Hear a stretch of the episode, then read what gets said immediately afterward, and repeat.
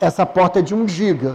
Se você trafega na porta 100 megas, o equipamento tem um consumo, tem um, um consumo do processador, não é consumo de energia. Se você consome 500 mega, ele vai consumir um pouco mais do processador. Se você consome 1 GB o tempo inteiro, ele vai consumir bem mais do processador. Lembrando que a MikroTik, ela tem um conceito de um processamento para gerenciar todas as portas. Não é aquele conceito que a Cisco usa do Wired, que é um chip de processador para cada porta dedicado. Aquele conceito, ele realmente tem um desempenho melhor, porém, ele fica um equipamento com hardware mais caro. E esse aqui, com um processador só, gerenciando várias portas, ele tem um hardware mais barato, tanto é que é equipamento fácil de você comprar. E poucos reais você está comprando esse equipamento com facilidade às vezes mais barato, depende da versão do modelo que você está usando. Porém, um processador ele gerencia várias portas.